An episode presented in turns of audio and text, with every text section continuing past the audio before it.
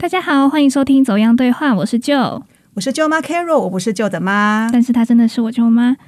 我们在第一季节目有聊过心理咨商，那个时候比较是为大家做一些咨商前的心理建设，这样。对我们那时候讨论到是说，不是只有在你有一些身心问题，或者是有一些精神疾病，你真的发病的时候才能去心理咨商。但是那时候我们并没有讨论到，如果说你真的患有精神疾病的话，除了心理咨商之外，还有什么资源可以支持到这些有需求的人？嗯，现在普遍大众对于精神障碍的认识，应该很多都是因为前几年很红的那部台剧叫做《我们与恶的距离》。呃，应该很多人都看过吼。对，对我也有看完全部，我还没看，丢脸，太丢脸，少数没有看的人呢。哎，真的是一部很棒的作品。那当时也让更多人了解到这些精神障碍者的世界是什么样子，也有探讨到家人跟患者他们各自的无奈跟为难。哎，就你一定要找时间去看看。好。我回去赶快看。那我们今天就从另外一个角度来看一下，说作为一个协助精神障碍者维持日常生活作息的职能治疗师，他的工作内容包括了什么？还有精神附件到底在做什么？还有，就我也蛮好奇，不知道职能治疗师对于精神障碍污名化，他有什么看法？哎，好，那我等一下就一起来问看看。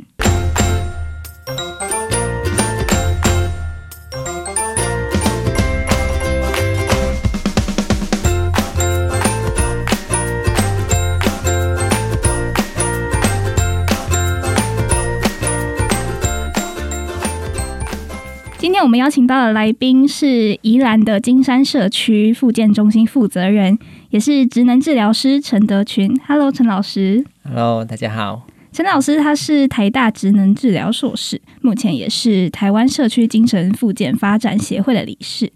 那想请教陈老师，因为职能治疗师他在医疗上是属于复健科的领域。然后一般人对于复健的印象比较会是肌肉筋骨受伤，或者是像是中风需要复健。但是您走的是精神复健领域，这应该蛮多人是比较陌生的。那可不可以请你稍微讲一下什么是精神复健呢？呃，精神复健一般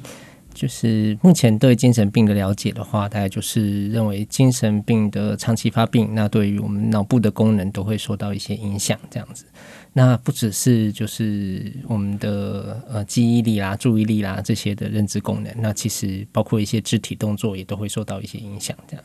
那所以嗯，目前职能治疗对于精神疾病的部分有一块就是专门做精神复健的部分，这样子。嗯，那通常患者的样态会是什么样子？嗯，如果一般人看到他们的话，可能就觉得他们好像有时候会动作比较慢哦，或者是在沟通表达上面，诶，他们可能讲话有时候会讲，可能跟他的一些症状有关系嘛，哦，所以他可能会讲一些比较特别的话，跟他的妄想的内容可能有关系这样子，那所以也会影响到他的人际的互动这样，然后嗯。或者是有些人可能是因为长期发病，我们在视觉失调症的里面有一个部分叫做负性的症状，意思是说他可能就是整天你看看他呃都没有什么动机去做什么活动，他可能就一整天都坐在那里，呃，或者是他的表情上是比较呆板一点点，就是他也不太会笑，然后不太会有一些生气的那种表情，就表情有点像扑克脸这样子。对，那可能看到他们就是反应顿顿的，然后讲话。慢慢的这样子，嗯嗯嗯。那身为精神疾病的职能治疗师，要怎么样去帮助这些患者呢？可是这可能我要先回到，就是到底职能治疗师在做一些什么这样子。嘿，那职能的话，我们呃是从英文翻译过来的，英文就是 occupation 这样。那其实它的意思是说，我们一般人生活里面会去做的一些活动，然后这些活动是你看中的、你喜欢的，对你来说有意义的这样。那职能治疗师的工作就是，诶，帮助不管是健康还是有身心障碍的人，那我们在生活里面可以去做到我们自己想做的这些事情。哦，那对于精神复健的部分也是这样。那我们的想法是说，诶，其实我们在生活里面，如果我们的附件不是说啊，在那边，呃，比如说。抬脚啊，举手啊，吼，或者是做一些单纯的像健身房这样子的练习而已。那我们如果可以透过一些我喜欢做的事情，那我们慢慢的把这些我喜欢的事情，把它再重新的再把它慢慢的做好。那其实我们每一个活动都需要我们的脑力跟我们的体力去做。这些活动如果可以当做一个附件的一个方式的话，诶，其实附件上就会很有意义，那也会更有动机。所以，真正要在在精神科里面，可能就会根据每一个我们的精神病友来的时候，那他到底想做什么，对吧？可能年轻一点的，诶，他好像可能就是，诶，我还是想去工作。那可是我刚开始，我对这个疾病我还在适应中，可能我的生活作息就乱掉了。那我也还没习惯，诶，我吃药以后如果有一些副作用，我也还在调整当中。那可能我们就会先从生活作息开始。OK，你想工作，那我们先把你的生活整理好，那我们可以好好的吃药。然后把状况稳定下来，那接下来可能之前发病的时候体力啊、协调性啦，哦这些都已经比较退化了，或者是你的注意力，你就跟本来 哦像一般学生，他上课上课可以五十分钟休息一下就可以再上五十分钟，他可能注意力剩下十几分钟、半个小时，有没有办法再透过其他的一些活动，让他再重新把这些注意力训练回来？那就一步一步往他自己想要的方向去走。嗯，所以就是帮助他达到他想要生活的那个样子嘛。对对对对。嗯，那职能治疗是不是有分成三个领域呢？呃，对，大部分传统上我们不会把它分成，就是精神的附件是其中一类，就刚刚讲的。那另外一个就是我们附件科的，一般就是生理上的附件，就包括。嗯，中风啊，脊椎受伤啊，然后嗯，骨折啊，烧烫伤啊，等等这样子。对，那另外第三个领域就是小朋友的部分，就包括自闭症啊、过动症啊，然后感觉统合异常、发展迟缓，或者是其他，然后脑性麻痹哦，或者是还有一些比较罕见疾病等等这样子。那陈老师当初为什么想要投入精神复健领域呢？当初。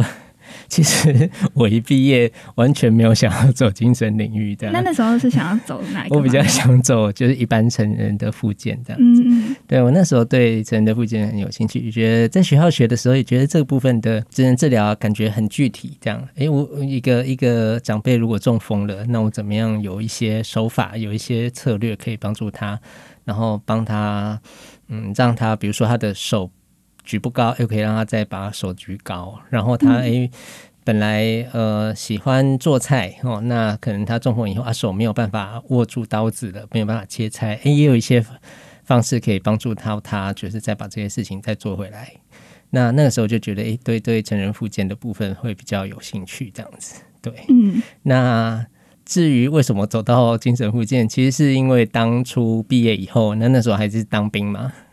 对，当兵我们那时候还有考，就是预备军官这样。那我们只能治疗有有一类的军呃预备军官，就是会分发到各个军医院去这样。那我觉得我的应该是算是幸运啦，就是虽然是分到我不喜欢的附件，呃不我不喜欢的精神科，可是我觉得在那一年多的时间里面，我遇到一个蛮好的学姐，就是会。带着我去再重新认识精神科的一些呃，比如说治疗的技术啊，怎么样去看待我们的精神病友，然后怎么样跟团队一起沟通合作。然后我也遇到一个蛮好的长官，我们那时候的精神科主任就是嗯，也蛮支持我的。就是呃，我们其实，在病房里面有蛮多因为安全的考量，所以其实呃限制蛮多的。可是我们。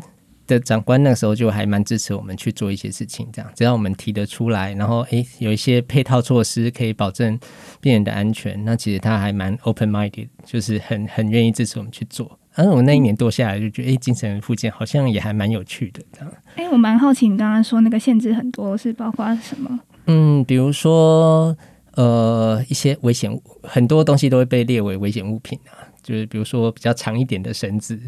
也会当做是危险物品，然后当然一些尖锐的物品也是哦，刀子啊哦，或者是有时候其实比如说我们在病房，然后有时候会带一些烹饪活动嘛，对吧？那包括用火、用瓦斯这些，对，都会被当做哦，因为有他会派啊，有一些病人在急性状态下，那他比较不会。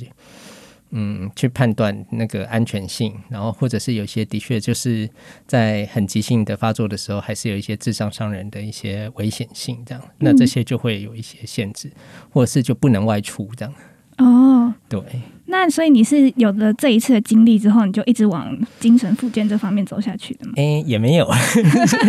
其实我退伍以后，就是觉得，因为我本来就是很喜欢那个成人的职能治疗啊，就是生嗯生理的职能治疗。那所以其实我退伍以后找的第一个工作就是做那个成人的职能治疗，这样就是生、嗯生理的部分，这样。对，那可是 我不知道欸，可能就是后来实际工作以后，跟我想象的又不太一样，这样。嗯对啊，一开始就是那个工作，其实那个地方的主管也还给我蛮大的空间的，这样。那只是刚好我在的一个单位，它是比较偏向比较慢性的哦，慢比较慢性的，呃，算是比较小的医院，所以来的那些呃病友就都会比较嗯。比如说已经中风十年了、十五年了，嗯那我可能就会觉得，哎、这个北北，然后一三五早上都来，那来了以后，哎、我在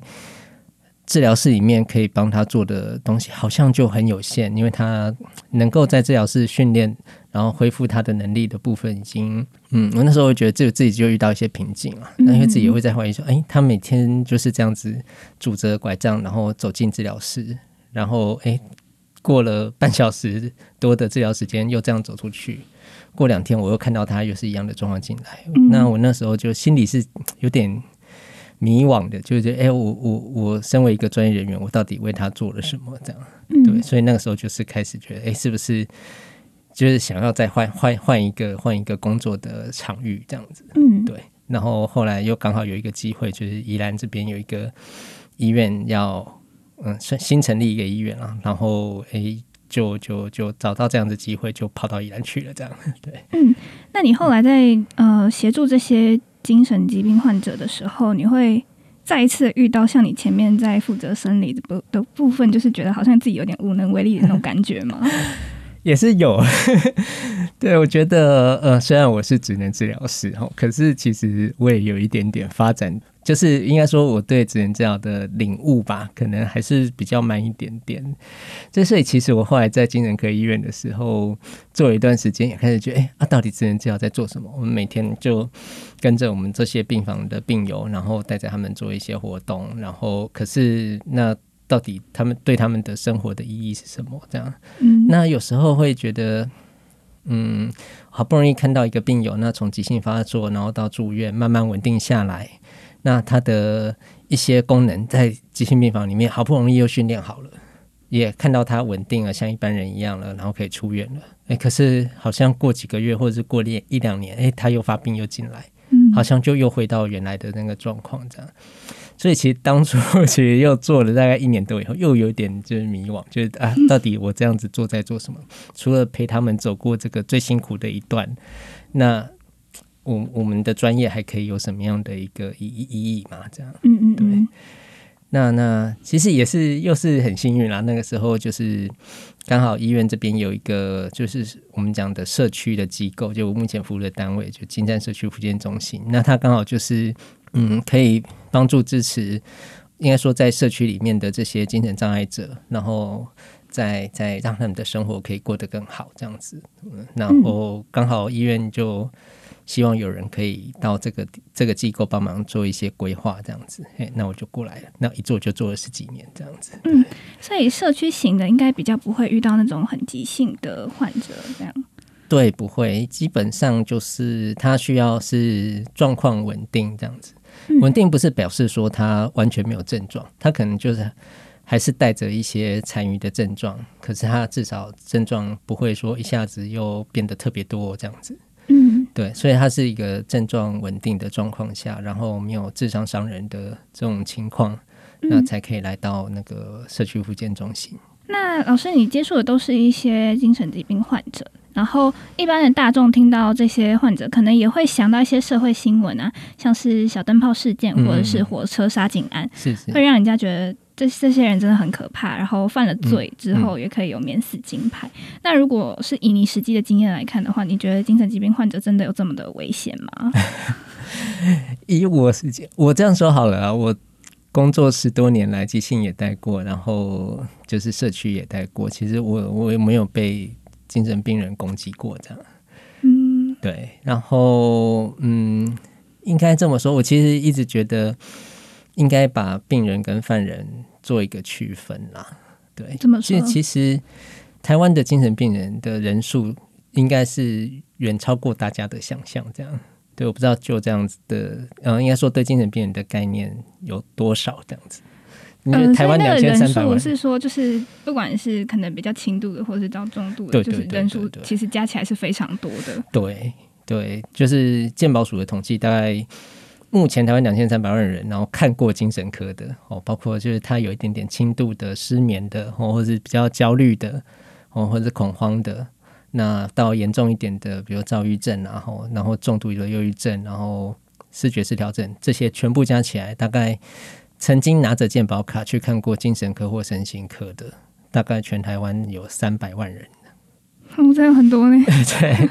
然后里面就是呃，我们健保会特别照顾呃，有一些就是需要长期看诊的一些族群，会发给他们一个黄色的重大伤病卡。那大概就是健保这边的认定是，它是一个需要长期就医的，为了让他就医可以比较负担会比较少一点，会发给他一个重大伤病卡。那我们以我们精神科的重大伤病卡，大概全台湾也有二十几万张。哦，对，那你要说，诶，这是二十万人里面都是好人吗？坦白说，我不觉得，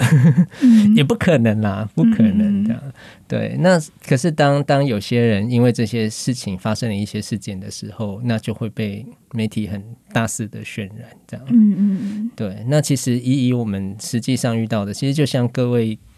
在在在平常在生活里面遇到的人一样，应该说绝大部分都还是非常的友善的。嗯，对，大家都是对啊，甚至很真的就是很有有的人会用可爱去形容啊，就其实他们是、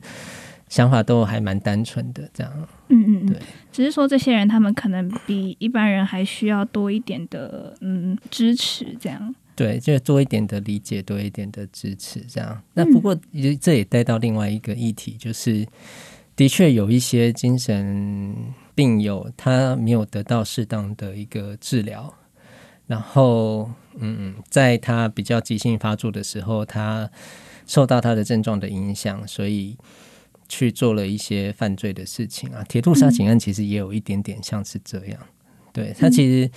呃，就是在他一个症状非常的严重的影响的状况下，他没有办法去相信上车的那一个其实就是警察。他其实在一个很很严重的被害的一个妄想的里面，对，那甚至他觉得，哎，警察一般人其实我们觉得啊，警察或者是列车长叫我干嘛我就干嘛，哦，因为他们就代表着公权力嘛，我们就是配合。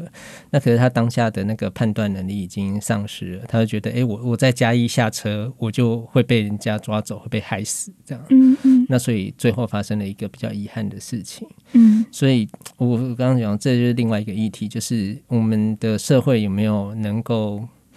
更主动积极一点，让一些真的呃什么社社社区里面需要帮助到的这些精神病友，然后得到适当的医疗，嗯然后有适当的支持，有人可以去了解他们，知道他们在想什么，然后知道他们需要什么样的帮忙。嗯，那跟医疗院所的数量没那么多有关系吗？嗯，可能也有啊。其实现在还好诶，我觉得台湾的精神医疗的资源真的已经算是国际上来说也不差了。嗯，甚至其实台湾的精神病的床位数，每每万人的床位数，其实是远远高于很多 O OECD 国家的。哦，嗯，对，那只是我们在社区端做的努力可能还不够。我们在社区里面，比如说像今天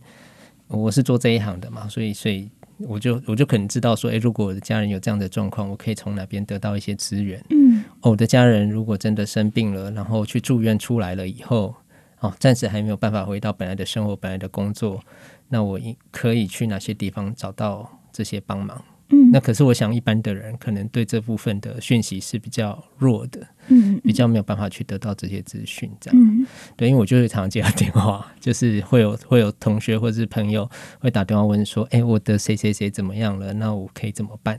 嗯对，那所以我觉得这个是台湾跟我们在将来吧，其实现在一直都在努力中啦，就是在将来会有更多的社区的这种跟心理卫生、心理健康的资源，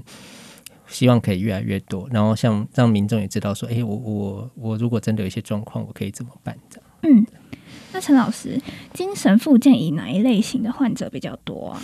嗯，精神复健的话，大概七成到八成是视觉失调症的患者。哦，嗯，那大概还有两成左右是我们讲的情感性的精神疾病，叫呃比较严重一点，就包括躁郁症、重度的忧郁症。那另外的话，还包括一些我们讲的气质性的精神病，就是嗯，气质性精神病，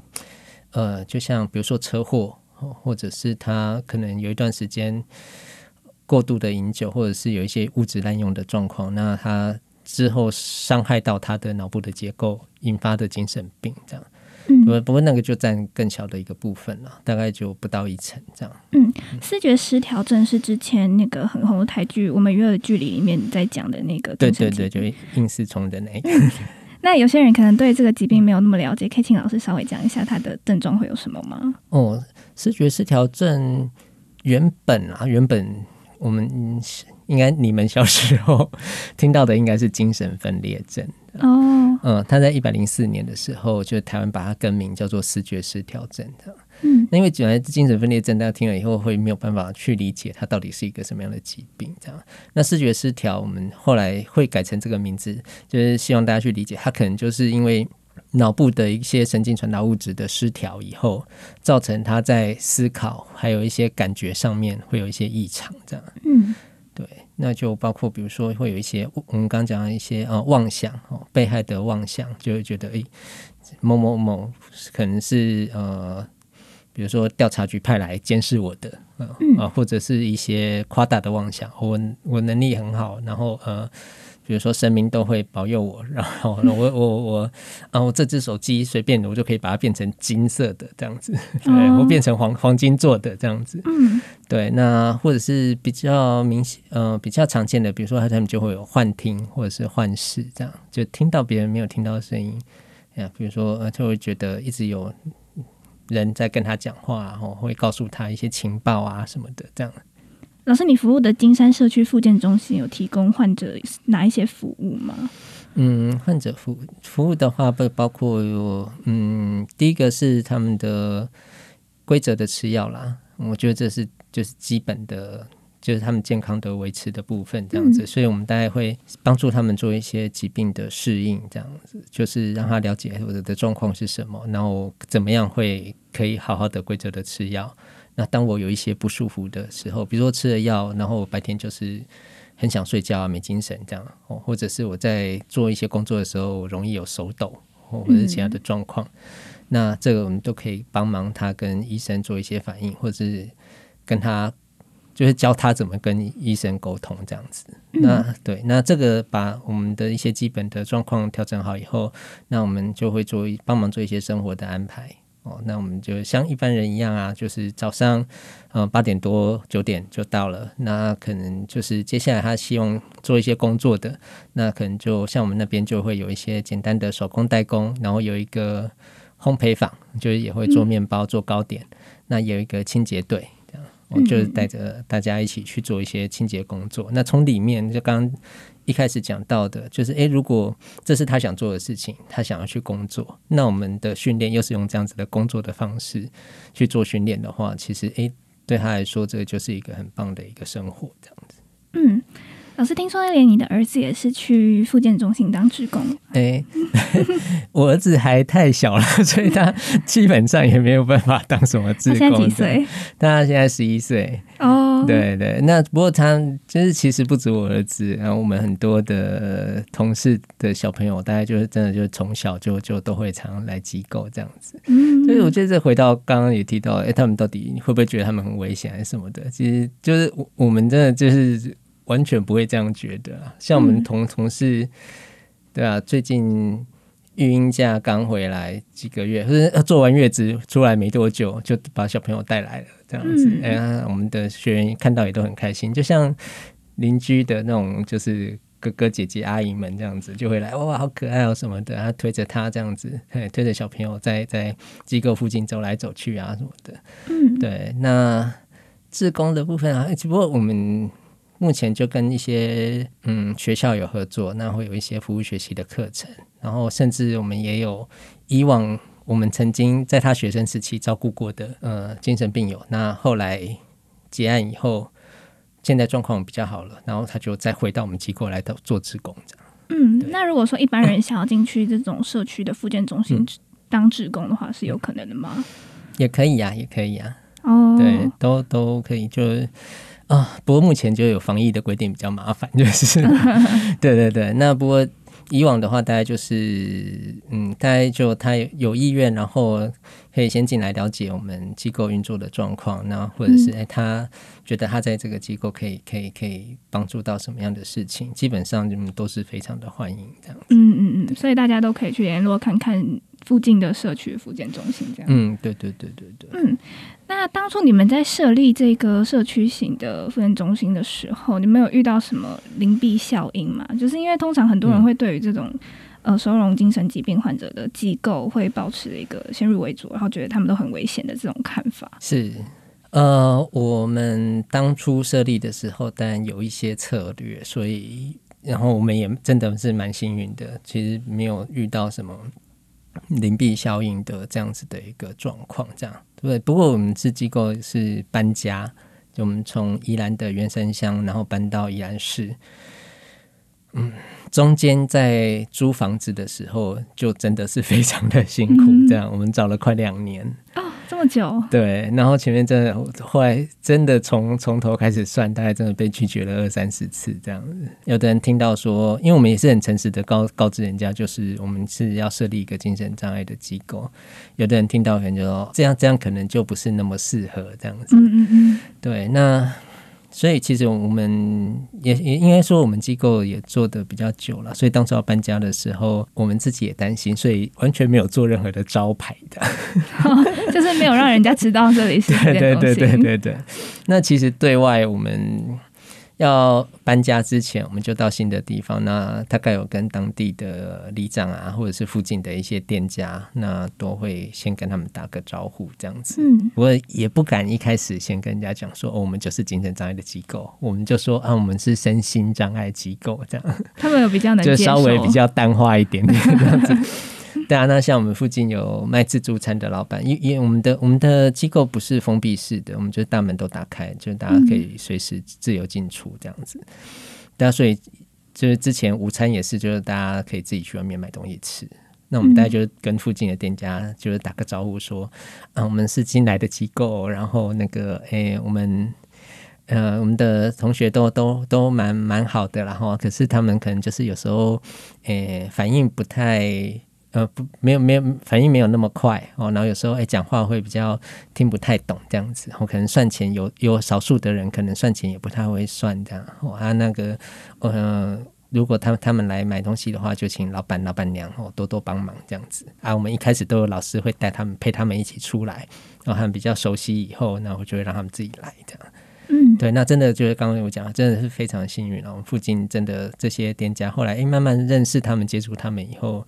哎，就会觉得哎，好像哦，他们也还蛮蛮蛮不错，蛮可爱的这样子，对对对。所以有时候那个恐惧是因为来自于不了解，可是当真的实际接触到了之后，就会发现其实没有大家想的这么可怕。这样对，其实我我觉得接触啦，接触真的是很重要。这样，包括我们自己其实也是啦。就是其实像我们三大三的时候学精神医学嘛，然后开始要去精神科病房见习，然后去实习，其实心里都还是会有一点点怕怕的这样子。因为，哎，到底我会遇到什么状况不知道这样。对，那可是真的就是进去以后接触了以后，就觉得哦，他们就是就像一般人一样，只是他生生了一个叫做精神病的疾病这样。那他的一些症状会是什么？他的一些不舒服会是什么？那哎，好像就这样子，好像就这样，对。哎，老师，你刚刚说你大三去修了那个精神疾病的精神医学，哦，精神医学。那你是大概花了多久的时间，你才发现说，哎，其实这些人跟我们就是一样的？哇，其实我觉得真的是工作以后哎，然后或者是更更正确的说，呃，我觉得真的是当兵的那一段时间对我的影响蛮大的，因为当兵就是也不会乱跑嘛，然后 但就是我觉得就是不只是嗯。在在医院病房的状况可能是这样啦，就一般都是哦，职能治疗师在固定的时间会出现，然后出现的时候就会带一些活动团体，这样唱唱歌啊，然后做做手工啊，或或者是刚刚讲的呃，就是运动啊，或者是带他们去呃做做一些烹饪活动什么的等等这样。然后，而是就是活动时间结束以后，那基本上我们就回回到那个办公室去做记录啊什么的，这样子做一些行政工作。那可是当兵的时候就不太一样，因为就是我我也就在那里，然后所以其实有时候连晚上我都会过去的，然后就有更多的时间可以跟跟他们一起聊天啊、讲话啊什么的。然后就那个时候就真的可以更感受到说，就是诶，他们就是就是就是像一般人一样，他也曾经。嗯，有他自己的就是正常的生活，然后生病了以后，他嗯，这个疾病对他带来了一些冲击，所以造成我现在认识他的这个样子。嗯嗯，对。那那我觉得那个部分的经验对我来说是蛮重要的。嗯，他们跟一般人的差别就只是他们生病了这样。对，就是就就就像我们一样，就是长大到某一个时间，然后哎突然发病了，然后生命就转了一个弯这样子。嗯嗯，对。哎，老师，过去有一个蛮知名的精神病患收容所，叫做龙发堂。嗯，听说里面的患者都是被手镣啊、脚铐的，这样 跟你们对待精神病患的方式应该是差蛮多的吧？呃，对。龙发堂真的是一个蛮特别的存在啊，它应该差不多五十年前就设立了，在高雄那边这样。嗯，那听说一开始也只是就是一位师傅，然后刚好他的认识的人有有孩子，呃，那时候就是算是发病了吧，这样。嗯，然后就就托他照顾这样子。后来就是可能当年真的精神医疗的资源就是非常的不普及。那然后社会社区的一些支持的体系也都没有建立起来，所以很多家属真的也是很辛苦，也不知道怎么样去面对，嗯，他们自己的家人这样反反复复的发病，进进出出医院，不管照顾的压力还是经济上的压力啊。那个年代有没有健保？哦，嗯，对，健保是八十几年的时候才，嗯嗯嗯，所以其实每次的住院都还蛮贵的，这样。对，那所以那当年好像就是有这样子的一个情况，就是这样子的时空背景下面，那龙发堂就越收越多，越收越多，这样。对啊，听听说这样，因为他们有一个比较嗯，算比较出名的一个方法，叫做感情链啊，就是比如说我我是刚新来的。然后你是在里面久一点的，你可状况比较好一点，那也比较知道说，哎，这个龙发堂里面是怎么样生活的，这样，那我们就先把我们两个人连在一起，这样，然后靠起来，有对对对对对对，然后有，那你就带着我这样子去熟悉这个环境，然后呃哦，如果都都 OK 了，然后再把那个那个链打开，这样子，对，那其实这个跟我们目前像像我们机构就。完全没有这种约束的这种状况了，嗯，像你刚刚说的，就是门都打开，想要去哪里就去哪里，对对对对对，我想这是两个不同不同的极端这样子，嗯，对，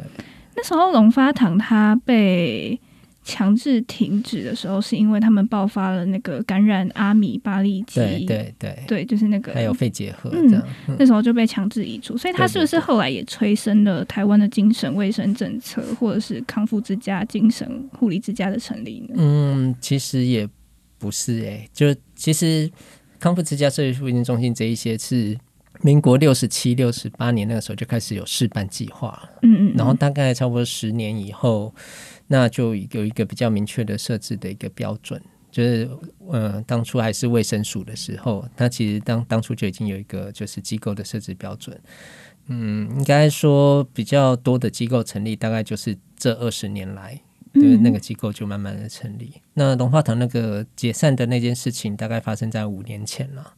在二零一八年的时候，对，差不多，应该它是一零六年的年底下半年的时候，大家发现有这样子的一个状况，这样。可是因为它真的收容了太多人了，嗯，然后不过当初其实我就是真的蛮感动的，这样，因为我那时候是代表职能治疗学会从去出席那个高雄市卫生局的一个记者会，这样，就是 真的。代表各个专业团体，其实当初的一些医师、医师的团体啊，护理师的团体、心理师的团体啊，像我们是职能治疗师嘛，还有一些病权团体都一起出来，等于是开记者会跟社会大众说，真的的确，他们的照顾方式非常的。应该说不符合现代的潮流了啦，哦，那也不是那么注重人权的这种照顾的方式，所以的确是需要把它解散。这样，那我刚刚讲了，我会觉得很感动，是其实我们可以 稍微想象一下，要一下子去安置里面大概五百多位的精神病友，又是长期的在在一个比较不好的照顾环境下的精神病友，其实是一个很高难度的一个工作。嗯，那当初其实我我真的觉得，就各县市卫生局的承办的人员。至少以我参与的讨论里面，我没有听到就是有人说不要这样。嗯嗯嗯，就大家讨论说啊，如果遇到这样怎么办？如果遇到什么问题怎么办？没有一个说不要，就是让他继续留着。嗯，就大家说好，那就是各县市依照自己的户籍哦，然后依依照唐那他们叫做唐众了哦，依照依照里面唐众的户籍，然后由各县市的那个政府就想办法要去做这种安置的动作，这样子。那后来就真的就就龙发堂就这样子解散了。所以老师，你那时候感动的点是说，大家都有看到这些人的需求，然后也觉得它是很重要的。对，因为我们看到一些里面的照顾的环境的确就是非常的不好，这样。嗯，对，要甚至有些有有的在在突击检查的时候，就会发现，其实他就是把把人就练在那个床尾这样子。嗯嗯。然后后来因为里面唐中慢慢都移出嘛。那有些唐仲在工作人员跟他访谈的时候，也会讲说，哦，他一进去就先被链子绑在床上一个月这样，然后他就开始觉得就人生都没有希望了。然 后，对，即使他是精神病友，他还是会觉得就感到那种很很很，就是就不人道的对待，还是会摧毁一个人啊。我这样觉得。然后他就开始慢慢学着怎么样在里面求生存这样子。嗯，对，那。对啊，相相较于现在的就一般的精神科医院，或者是像我们的康复之家、护理之家这些，其实真的那个照顾的环境真的是好很多了。嗯，对，那嗯，对，其实台湾这这个部分就是一直在推啦，一直在推。那坦白说，我们还是会觉得不够，就社区里面可以可以再支持我们的精神障碍者的一个一个能量，真的还是不够这样子。嗯，对。老师，那假如说啊，我们身边的亲朋好友患有精神疾病，我相信应该是谁面对这个问题都会蛮不知所措的。嗯，那可不可以请老师提供几个建议？就比如说，我们要用什么样的心态去面对，或者是用什么方法去协助这些亲朋好友呢？就是当他们在状况好的时候，或者在他们发病的时候。好，我从发病的时候开始说好了。好，那呃，可能在他们刚开始发病的时候，嗯，一个是，其实我觉得跟所有的疾病一样，就是呃，如果你发现哦，家人得了糖尿病哦，或者是得了其他的慢性病，或者是得了癌症这样，那当然第一个就是心理是很冲击的。对，那只是有时候我们的。精神病友他会比较没有我们讲的病视感，他不知道自己这个就是精神疾病，不知道自己生病了。对，不知道自己生病了。其实像那个《美丽境》哦，这比较久一点的电影，《美丽境界》里面的那个就是诺贝尔奖得主 John Nash，他当初发病的时候，他也觉得他的看到的那些东西，看到的那些人都是正常的，实际存活在他的世界里的，对吧？之前的韩剧啊，那个没关系。没关系，是爱情啊，是吗？好像是 那个朴小正演的。对 对对，那那那就是他里面的男主角也是嘛。男主角就觉得，哎，那那些小朋友啊，什么都是真真实存在的这样子。对，那他在他没有病耻感的状况下，要怎么样？就是说服他去就医是是比较辛苦一点的事情。可是我觉得陪伴还是很重要。这样，我们今就是心理健康界有一句有有一个词啊，就是我们讲。illness 哦，就是 I L L，然后 N E S S，就是生病的状况下，怎么样去到一个 wellness 的状态，这样子。那差别就是从 I，就只有只有他自己一个人，然后变成 we，就是哎，是不是身边有很多的人也可以一起支持陪伴他嗯嗯嗯这样？那我觉得这个是蛮重要。第一个是让他觉得自己不孤单哦，然后再来的话，这些状况多多少少还是会对他造成一些困扰，因为初期的确就可能会开始以学生来说的话，也许呃就会有，比如说上课就不容易专心，那或者是他开始有些幻听干扰的时候，那他就会没有办法好好的学习，甚至考试的时候也没有办法好好考试这样子。嗯对，那这些我想是都会对他造成一些困扰。我们可以跟他去了解他，然后陪在他旁边，了解他这些困扰，然后从这些困扰开始，慢慢让他有一些去愿意去就医的动机，这样。对，那再来的话，就是在他状况好的时候，不过现在的药物真的是进步很多，所以其实真的早期就医很很有的有有蛮多的病友，其实很快状况就可以稳定下来。就是靠药物控制下来。对对对对嗯对，现在的药物也真的嗯进步很多啦，跟我二十 二十多年前开始工作的时候比起来，其实真的是进步很多了。那再来的话，就是如果他开始比较稳定下来的时候，那嗯，我们可以在他旁边，可以呃，应该说陪陪他一起去认识他生活里面到底找出说，哎，到底他的压压力的来源到底有哪一些这样。嗯嗯，然后或者他遇到一些压力的状况的时候，他会不会有一些比较特别的动作，搞不好自己都没有发觉的这样。对，嗯像我们我们的学员有的就是他比较紧张恐慌的时候，就会就会开始有一点像跺步这样子。哦，对，就是脚脚会这样对换来换去，或者是开始搓手，或者是干嘛这样。嗯那其实他自己常常没有自觉，因为他就已经在紧张了，所以他自己没有觉得，哎、自己自己这个动作出来，其实是是一个警讯这样。那我们陪在旁边，哎、我发现有这样子的事情，然后开始搓手，还是他在脚开始踱步的时候，那也许我们可以听他说，哎、哎、我好像有发现，就如果开始紧张的时候，你就会开始搓手，或者是开始踱步这样，嗯你是不是有什么事情在困扰你这样？然后久而久之，他自己就会开始知道，哎、啊，这个也许就是我开始感受到一些什么东西了，嗯，然后或者、呃、我是不是开始不好了？那可是发现问题的下一步就是要怎么样去解决问题？哎，那我如果开始搓手，开始紧张的时候，呃，也许比如说我找找找舅妈聊一聊，然后或者是哎我去打打球啊，嗯或者是我去啊好好静下来哦听听音乐哦，或者我去唱唱歌，然后哎我这个状况我就可以解除了。嗯对，那其实就像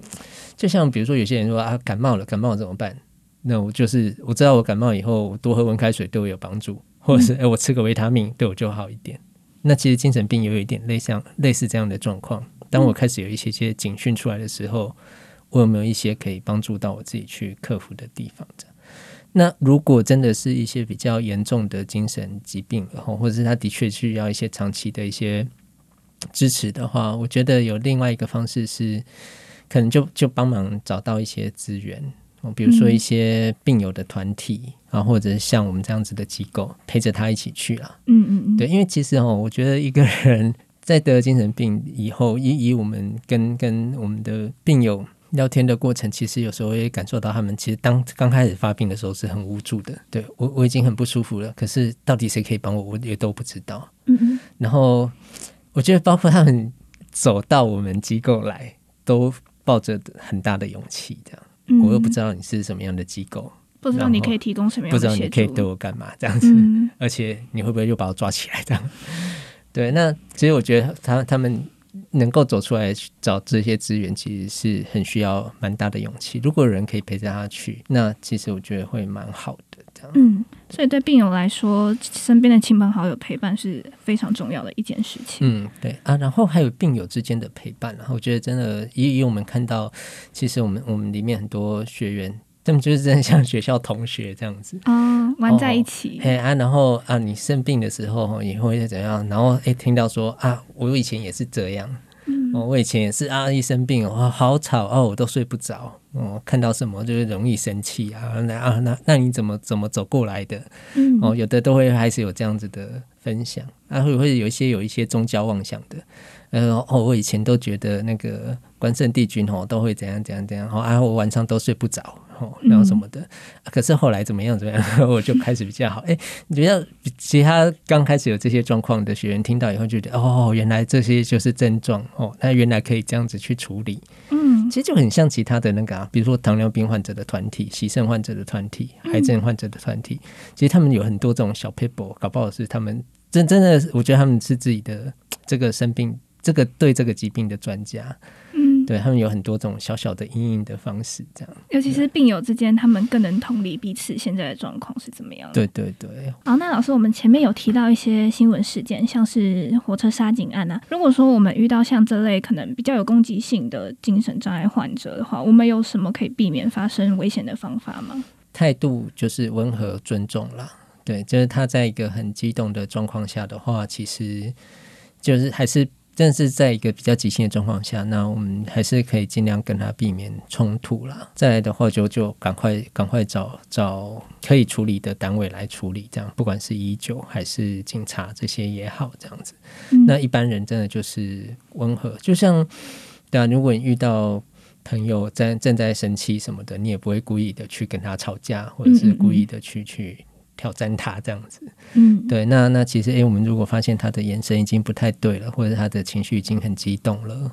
那其实基本上就是，那如果他要来找你的话，大概就是可以语气还是放温和一点这样子。哦，好好，我了解，我了解这样子。对，就就是态度上啦，态度上都还是放的温和一些，这样。基本上就是不要去挑战他，也不要去刺激他。对对对对对。然后，尤其当你铁路杀警样那个，真的是一个蛮遗憾的事情。然后，可是一般的，比如说需要强制就医的时候，那都还是有一个固定的流程。然后，通常也会比较有有比较多的人手一起来处理的话，对于我们的执法人员也好，医护人员也好，其实也都比较安全这样。其实杀警案之后的检讨也是这样啊，嗯，我后来好像也是说，如果遇到这样的状况，就是避免单一一个警察去处理嘛，嗯嗯，对，大概大概是这样。那对一般人来说，真的就是先先保护好自己。嗯，那如果他真的就是来找你的话，态度上就是还是保持温和，要尊重他这样子。嗯，好。那陈从陈老师的角度来看，你觉得现在社会大众对于精神疾病的迷思或是污名化有没有改善呢？我觉得长期来看啦，这十几年、二十年来，我我还是会觉得有慢慢在改善中了。嗯，对。那不过，真的就是，我觉得，我觉得，像刚就就讲的，就是一些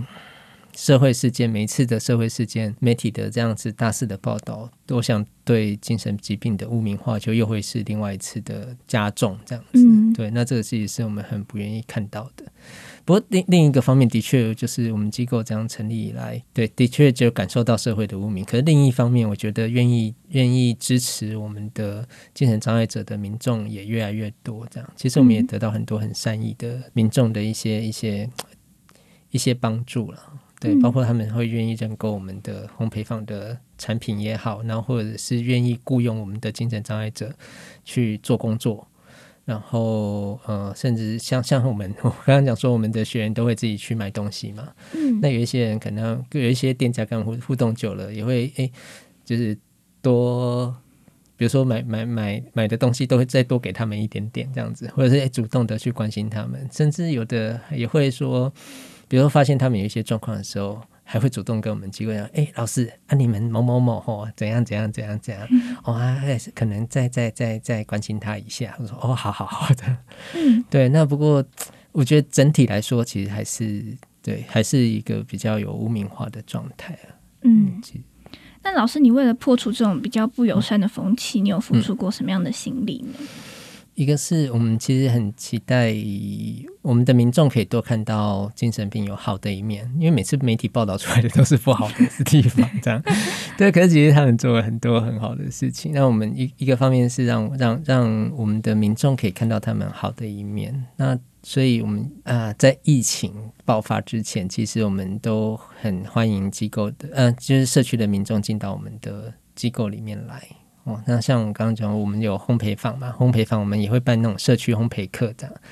哎，那那一般的社区的民众进来上课的时候，就会接触到他们，就会看到他们哦，其实是很可爱啊。上课嗯，就是帮帮忙做事也都非常的认真，这样。以以往就是社区民众给我们的回馈大概都是这样哦，或者是像学生，对我们跟刚刚讲的，就是呃，有一些学生就进到我们机构做服务学习，其实从一开始很害怕，然后到后来多几次的接触以后，其实就发现哦，其实他们都很可爱，这样。对，那这个是。我们我们期待可以去做的事情，接触了，接触其实真的就是会破除对我们精神障碍者的这些不必要的恐惧。对，那再来，我们就会希望再透过媒体或者是像像自媒体这样子的一个方式，那把他们的一些故事可以让更多的人知道，然后让大家越了解哦，他就就是生了病的人，然后不需要对他们有太多的一些误解，这样子。嗯，好，老师，那你刚才最前面有说过，你自己一开始并不是想要走精神复呃精神复健这一条路，而是一开始是在当兵的时候接触过这一类型的患者，后来你进到职场，你又进到了一般的复健科，并不是接触精神疾病患者。那你到后来又转了一个弯，回到了精神科这一条路上。如果是回到那个时候的自己，你会想要对他说什么话呢？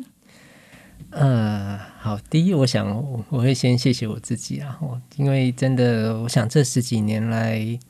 在这个服务的领域上面，真的是做的有些辛苦，这样。可是其实我觉得心灵上还是有蛮大的满足，这样，就是会觉得，诶，在在这一条路上帮助到了很多的我们社区的精神障碍者，然后。透过他们的稳定下来，也帮助到了好多个家庭。这样，对，那我觉得这对我自己来说是很有意义的事情。所以，第一，我想先谢谢他这样子。那第二个是，呃，我也想跟他说，就是如果可以的话，我们就早点走入社区做服务，这样。因为，哎，当初其实我自己，嗯，从早期很早期的。长照一点零之前，嗯，就在做一些就是居家的智能治疗的服务，这样。那那时候其实我自己对于这样子一个非传统的医疗的一个场域的这种服务，我就觉得蛮有兴趣的。嗯，那一个是我就会觉得说，我真的走进了我们的个案的家，然后走进了他的生活，然后好像更可以看到我们的专业。对于这样子的一个个案，对于他的家庭，就是有什么样的一个帮助，有什么样的改变？这样，那只是传统上我们好像还是会习惯找医院的工作这样。嗯，对。那可是，诶，我自己后来就又回到了医院，然后最后又走到了社区。其实我觉得，智能治疗师在社区里面，然后可以长时间的呃去跟我们的身心障碍者、我们的病患相处，然后。因为我我们学的内容其实就是很生活化的内容，嗯，对，所以我觉得如果可以的话，我也想跟他说，诶，我们早一点进入社区这个领域，然后也许就可以再再发挥的更多吧，这样。嗯嗯，好，那我们今天真的非常谢谢陈老师带来第一手现场工作现场的。观察，然后也告诉了我们一些关于怎么样去陪伴我们的朋友，就是可能患有精神疾病的朋友的一些技巧。好，那有对话就有了解，希望今天走样对话的内容你会喜欢，也欢迎你在各个收听平台按下订阅或追踪，每周定期收听我们的节目。走样对话，我们下次见喽，拜拜，拜拜。